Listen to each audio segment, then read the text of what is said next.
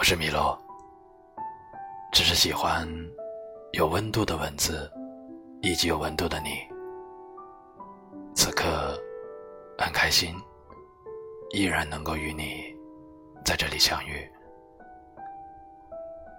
我爱你的一百零一种说法，咬着唇边，穿着婚纱上路，余生请你指教。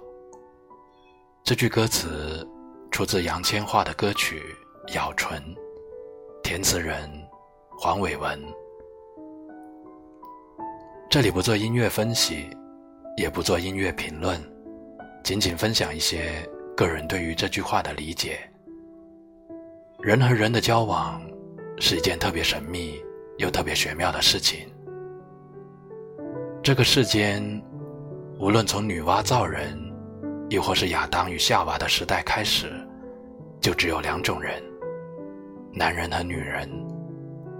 而存在于这两种人之间的由亲情、友情与爱情衍生出来的情感，却有千千万万种。从相遇到相识，到相知，再到相守，从来都不是那么容易。就如列夫·托尔斯泰曾说过的那一句：“幸福的家庭都是相似的，而不幸的家庭各有各的不幸一样。”两个人之间的爱情亦是如此。余生，请你指教。你要相信，说出这句话是需要莫大的信任和勇气的。在恋爱中的每个人。当他说出这句话的时候，都是真心的。那一刻的真心，天地可听，日月可见。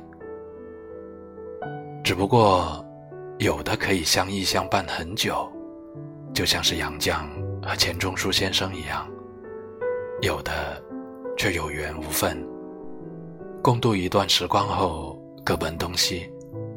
但曾经的那一刻，也成为了记忆中。定格的美好，我爱你，所以才会想要请你余生多多指教。我们把过往的种种经历以及未来的种种期许，都寄托在了这句话语中。我们互相都会经历很多的第一次：第一次走进婚姻，第一次为人父母，第一次生儿育女。第一次互相争吵，第一次互相埋怨，又第一次互相鼓励、互相支持，还有好多好多的第一次。正是因为我们都未曾经历，所以既满怀期待，而又心怀忐忑，所以才希望在往后的时光里，能够互相包容、互相学习、互相指教。